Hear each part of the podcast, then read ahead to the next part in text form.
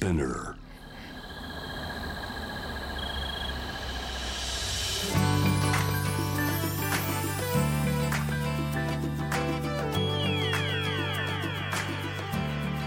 エネオス4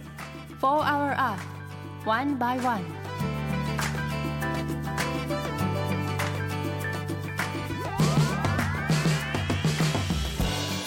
エネオス4 Hour Earth 1 by 1ナビゲーターの堀田茜ですこの時間は素敵なゲストをお招きし話題の SDGs について皆さんと一緒に学んでいく時間です、えー先日私初めてコスメブランドさんとインスタライブをしたんですけど、えっと、アウェイクっていうブランド皆さんご存知ですか？見た目もすごく可愛らしくってポップですごく今っぽい可愛いコスメブランドなんですけどなんとそのアウェイクというブランドはビーガンブランドで動物由来の原料だったり動物実験をした原料を使ってない。そして化学物質も不使用だったり本当にあの日本でもなかなか最近少しずつ出てきたかなと思うんですけど珍しいビーガンブランドで普段こうビーガンと言っても私はまあ、お肉も大好きだし魚も卵も大好きなのでなかなか食生活では取り入れられないかなって思っていたのでだけどこう何かそういう動物にも優しい取り組みだったり化学物質不使用の何かブランドを知りたいなっていう時にこういうコスメでビーガンブランドを取り入れられるっていうことを知ってすごくいいなと思いました。私がおすすめなのはハンドクリームがあるんですけど全部香料が天然由来の香料を使ってるみたいなのですごく爽やかな香りでハーブっぽい香りだったり結構いろんな香りの種類があったりするのであのネットでも買えますしインスタもすごく可愛いのでアウェイクというブランド興味ある方はぜひ見てみてください。ということで本日も SDGs 学んでいきたいと思いますそんな地球の未来を考えるこの番組はエネオスの提供でお送りしますエネオスもアジアを代表するエネルギー企業として安定的なエネルギーの供給や低炭素循環型社会への貢献のため地球に優しい新時代のエネルギーに挑戦する事業活動を通して SDGs で目指す持続可能な社会の実現に貢献しています。かなりいろいろな活動をしているようなのでそのあたりも番組で紹介していきたいと思います。そしてこの番組は JWAVE をキーステーションに FM ノースウェーブ ZIPFM FM802 クロス FM JFL5 曲をネットしてお送りしますエネオス4 Hour Earth One by One This program is brought to you by エネオス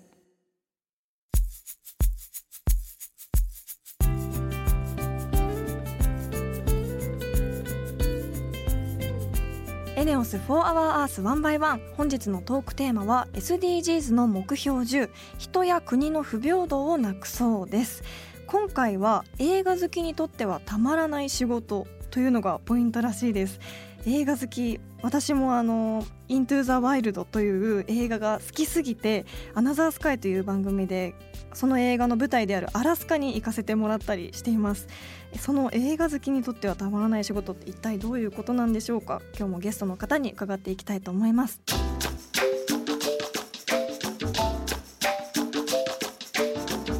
エネオス4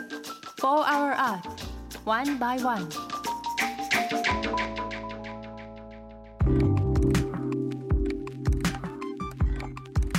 田茜がナビゲートしているエネオス4 Hour Earth 1 by 1本日も素敵なゲストの方とリモートでつながっています。視聴覚障害者のために映像コンテンツの字幕音声ガイドを制作されているパラブラ株式会社代表の山上翔子さんです。よろしくお願いします。よろしくお願いします。まずは山上さんのプロフィールをご紹介させてください東京農業大学在学中に農業やマングローブという植物そしてその生態系や暮らしにも興味を持ち卒業後沖縄へ移住。そこで NPO 法人国際マングローブ生態系協会で7年間勤務されその後2011年東京へ戻り現在のパラブラ株式会社の立ち上げに携わり2017年より代表取締役として活躍されています、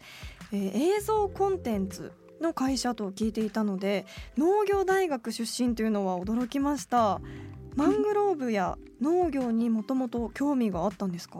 あの中学生の頃から、まあ、ちょっとあることがきっかけで山形県の高畑という有機農業が盛んな地域に知り合いがいましてそこにもう10年以上中高大学生ずっと通い続けていまして、はい、あのそこであの周りにいる人たちがまあ自分で食べるお米とか野菜をご自身で作られてるっていうことがもうとにかく素敵でそれで、はい、農業に惹かれたりとかマングローブについては高校時代に読んだあの甲吾元彦さんの「緑の冒険」という本があるんですけれどもあのその本がきっかけであのマングローブにも興味を持ってその後仕事としてマングローブの仕事になった時に甲吾さんともご一緒させていただくことができてあの、はい、この辺りからあのすごく興味がありまして、はい、私も沖縄でマングローブのカヤックで見たことがあるんですけど。はいはい、まさにガイドとかもやってました。そうなんですか？はい、本当にあの、神秘的な空間に本当に魅了されてすごく今でも鮮明に覚えてます。ね、気持ちいいですよね、うんはい、あの川沿いをずっとこうカヤックで進んでいくのはすごい私も好きです、うん、本当に不思議な植物ですよね。はい、うん、沖縄に移住されてその後東京に戻られて今の映像関係の立ち上げに携わられたっていうことなんですがもともと映像とか映画はお好きだったんですか、はいあもうもともと映画は大好きで あの両親もあの映画の仕事をしているんですけれども、うん、その中で育ったっていうこともありますしあの学生時代はずっとミニシアターであのアルバイトをあのしてまして、はい、はい、もうとにかく映画は大好きですね。はい。農業ではなくてそこから映像関係の会社をやろうと思ったきっかけは何だったんですか？農業自体もライフワークとして続けていきたいなとは思っているんですけれども、うん、やっぱり東京帰ってきた時に一番やりたかったのが映画が好きだったのであの映画のことかなという時にその中であの映画のバリアフリーっていうものにも出会ったんですけれどもまだまだ対応されている作品がものすごく少ない状況で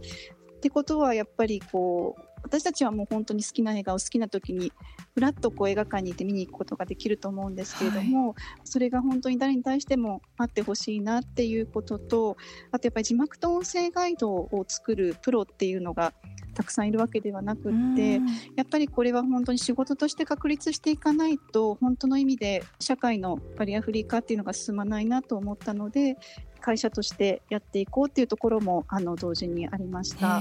確かにこうテレビとかは結構字幕だったり、はい、音声ガイドがこうドラマとかであるなっていうのは気づくんですけど映画ってなるとなかなか私たちも目につかないなって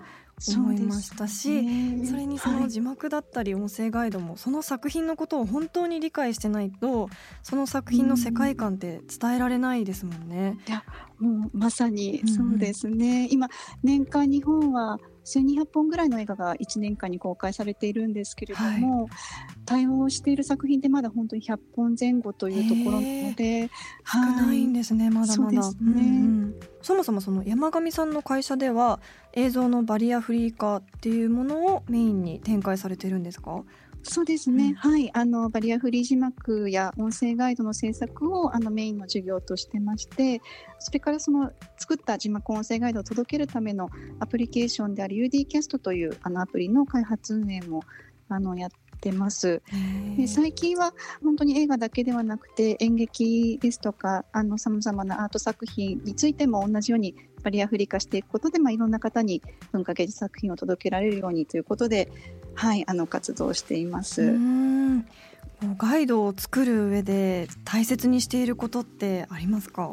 私たちがよく言っているのは当事者性と作品性っていう言い方をしてるんですけれども、はい、あの実際にガイドを利用する視聴覚障害の方々にとって分かりやすい使いやすいものでありたいっていうことと、うん、だからといってこうそればっかりではなくって作品性映画の本質の部分をきちんと崩さないような映画に寄り添った字幕音声ガイドでありたいっていうことであのその2つのバランスをこうきちんと取ることを意識して作っています。想像するにすごく大変な作業なのかなと思うんですけど、はい、実際ガイドはどのように作っていらっしゃるんですか？映画の場合は私たちの仕事は本当に映画自体がまず完成したところがあのスタートになりまして、うん、そこからあの映画が公開するまでの間に完成させてきます。でまあ、まずはあの初稿を上げて、えっと、それをモニター検討会という場を設けているんですけれども、はい、あの実際に先ほどの通り当事者性と作品性を大事にするために視聴覚障害の方に来ていただきましてあと映画の制作側としては大体監督やプロデューサーの方に立ち会っていただいてあの私たち字幕音声ガイドの制作者と3社であの意見交換をしながらあの最終的なブラッシュアップをしていくという工程を踏んでいます。あ監督さんやプロデューサーさんも現場に立ち会ってじゃあその世界観を壊さないように話し合って作っていくっていう感じなんですね。そうですね。あのここに映っているものの意図は何ですかっていうことだったり、あの音を表現する時にもなんかここの音ってどういうふうなあの意図でこう入れられてますかっていうことが分かることで、はいあの字幕や音声ガイドの内容自体もブラッシュアップされていくっていうようなはい、はあ、ものですね。はい、なんかこう英語の作品を日本語字幕にするときにアメリカンジョークをどう変換するかみたいな大変さも、と似てるのかなって思ったんですけど。はい、うんうん、もうおっしゃる通りやっぱりその聴覚視覚の方がどういうふうに映画を見ているのかっていうところをきちんと理解した上で作っていかないとどんな言葉を使ったらいいのかとかそういうところはやっぱり変わってきますので、はい、印象的に残った難しいシーンなどありますか？いつも、はい、いつも本当に試行錯誤しながら、うん、悩みながらも皆さんと一緒に作っていってるっていう感じなんですけれども、ねまあ、例えばバリアフリー字幕で言うと聴覚の方にあの安心して見ていただくための字幕なんですけれども、はい、まあ、無音のシーンとかよく映画でも演出的にあると思うんですけれども、はい会社によってはそこは無音って言えるあのところもあると思うんですけれども、はい、なんかその無音のシーンってその無音であることというよりはそのことであのそのシーンをこう表現しているところがあると思うので、うん、なんかそこをあえてこう無音という言葉ではなくてその前後の音を強調したりその中での、まあ、登場人物の心境の変化なんかが音で分かったりするっていう、うん、そっちをこう見ながら字幕を作っていくってした時に最終的に無音っていうところは入れずにあえて入れなかったりっていうなんかやっぱその辺りはすごくこう監督の演出背景をお聞きしていく中でなんか作っていくっていうところの面白いところでもあり本当に難しいところでもあると思うんですけれども。確かに、はい、無音って出てくるのと出てこないのとでは全く印象も違いますし。そうですね、はい、難しい作業もあると思うんですけどでもやっぱりこう映画好きにはたまらないというか監督でも その役者でもないけどそうやって一つの作品を作れるってすごく本当に楽しい作業でもありそうですよね。本当に制作者は何十回も見ながら作っていきますし、ね、その度に本当に毎回映画に対するいろんな発見がありますし、うん、あとやっぱ立ち会ってくださる監督皆さんすごく興味をあの持ってくださって、はい、あのあこれはもうなんか自分たちがやっぱ立ち会わないとダメだねっていうその人に任せるものではなくって、やっぱ一緒に作っていかなきゃいけないものだねっていうようなコメントをいただくことも多いんですけれども、うん、はい、まさになんかこう想像を働かせながら、あの作っていく過程はすごく楽しいですね。そうですね、はい、実際音声や字幕ガイドのある作品はどんなものがあるんですか？私たちも見ることできるんですか？あの字幕とかは結構スクリーンに焼き付けの字幕の上映日が決まっていたりするんですけれども、はい、はい、それとは別にあの UD キャストというアプリを使っていただいてそちらはスマートフォンなどを使ってあの好きなタイミングでご覧いただけるんですけれども、うん、最近の作品ですと花束みたいな恋をしたとかあの子は貴族などがおすすめですね。うん、あの今制作中の作品は「あの僕は君の耳になる」というろう者の女の子が主人公のあの映画なんですけれどもこちらは、はい、あのちょうど今字幕音声ガイド制作中で来週モニター会を控えている作品でもあります。はいあのアプリを使って無料で字幕音声ガイドを使用することができるものもあるんですよね。はい、うんうん、あのそうですね。あのユーザーの方は無料で対応になっている作品はあの好きなタイミングで自由に使っていただけるようになっています。あ、無料でダウンロードできるんですか？はい、はい、できます。あのもちろんこう映画の入場料はかかりますけれども、うんうん、はい、あの同じように一般のお客様と同じように一緒に見ていただくためのアプリケーションですので、はい、そこは自由に使っていただけます。うん、はい。では最後に山上さんの今後の目標についてお聞かせください。あ、そうですね。あのー、もうやりたいことは山のようにあるんですけれども、はい、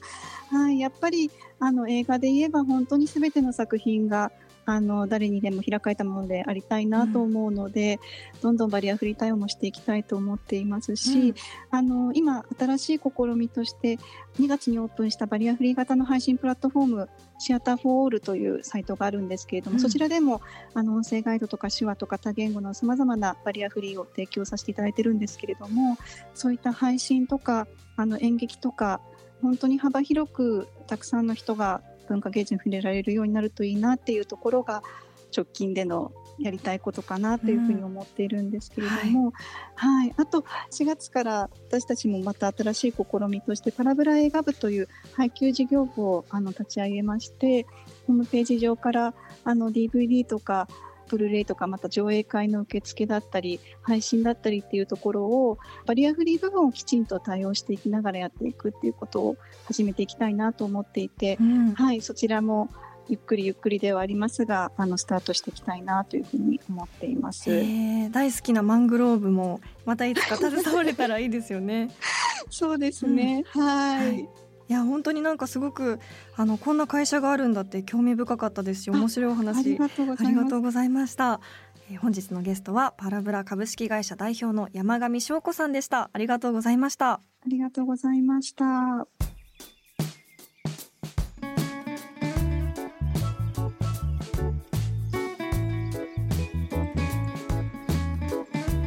エネオス For Our Earth One by One 堀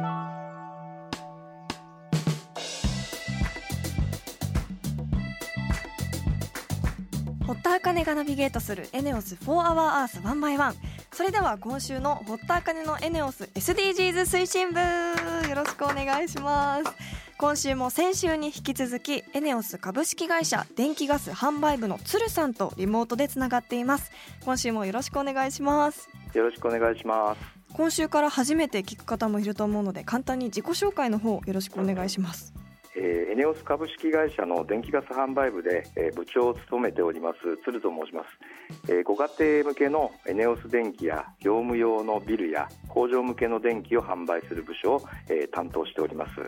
先週はコーヒーかすや大豆かすなどの再生可能エネルギー由来の電気について伺ってきましたが今週はどんな報告をしていただけるんでしょうか？えー、今日はですね、えー、本年度から新しく開始した再生可能エネルギーの販売の取り組みについて2つ、えー、ご紹介をしたいと思います。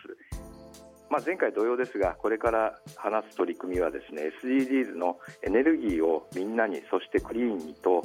気候変動に具体的な対策をにつながっております具体的にどんな取り組みなんですか？えー、まず1つ目ですけど前回簡単にご紹介した東京都交通局水力メニューについてです、うん、東京都内の水力発電所から電気を都内の法人のお客様向けに販売して地産地消の取り組みを4月から開始いたしました。へえ電気の取り組みにおいても地元で生産されたものを地元で消費するといった地産地消の取り組みがあるんですねはい、えー、東京都交通局の車庫とか奥多摩町に向けてすでにこのメニューをご提供しております。もうすでに提供されてるんですか。はい。それでは次にもう一つの新しい再生エネルギーの販売の取り組みを教えていただけますか。はいえ当社は EV 車のユーザー向けに実質再生可能エネルギー100%電気をお届けするエネオス電気のオプションサービスを開始いたしました。電気自動車を使っている方に向けて、再生可能エネルギーをお届けしていると。へそうですね、はい、なぜこんなプランを作ったんですか？ええー、それはですね EV 車などを購入されたお客様に限り、えー、ご家庭の電気を再エネメニューで契約していただきますと環境省の方から補助金が支給されるということが、えー、発表されておりまして、うん、こうした補助金を、えー、ご利用したいというお客様のニーズに応えるべく今回、えー、実質再エネ100%の電気メニューをですね新しく作らせていただいたということです。あお得 なんかそういう補助金とかがあるとやっぱりその電気自動車とかも買えやすいですもんね。そうですね、うん、はい。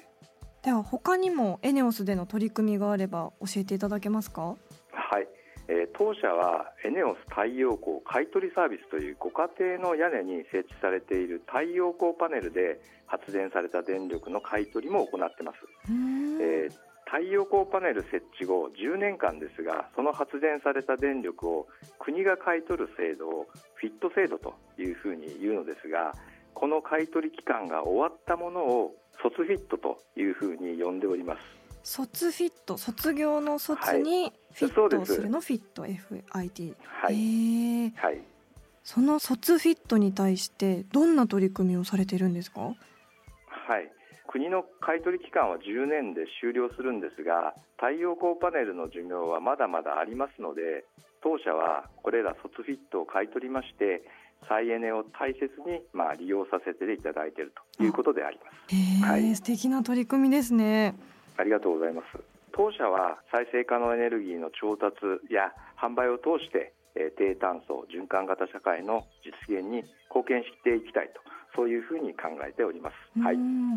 本当に聞けば聞くほどいろんな取り組みをされてるんだなって驚きがいっぱいでした。太陽光買取サービスだったり、はい、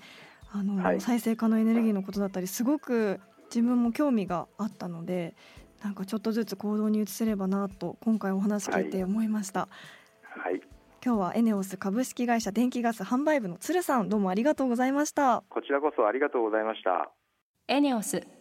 4 Hour Earth One by One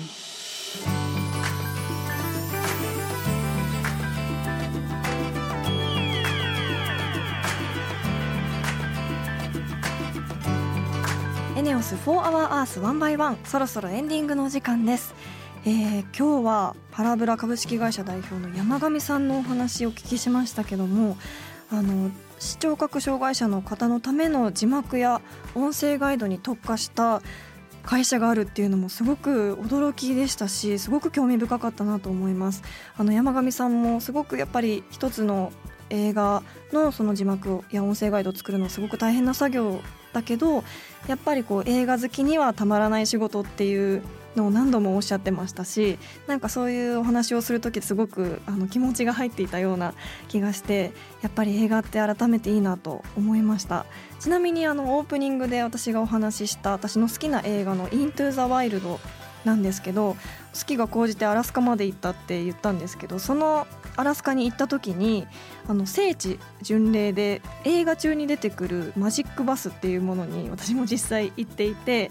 それをこう調べてみたら昨年なんとそのマジックバスが撤去されているそうで映画ファンにとってはすごく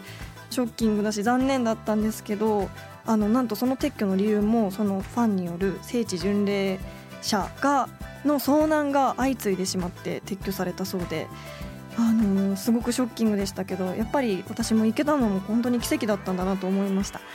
来週のテーマは目標5ジェンダー平等を実現しよう。最終は目標13気候変動に具体的な対策をです。リスナーの皆さん聞きたいことがあればぜひメールしてください。そして番組ツイッターもあります。ぜひ番組名を検索して「4HourEarth」の頭文字「ハッシュタグ #FOE813」をつけてどんどんつぶやいてください。それではまた来週のこの時間にお会いしましょう。ここまでのお相手は堀田茜でした。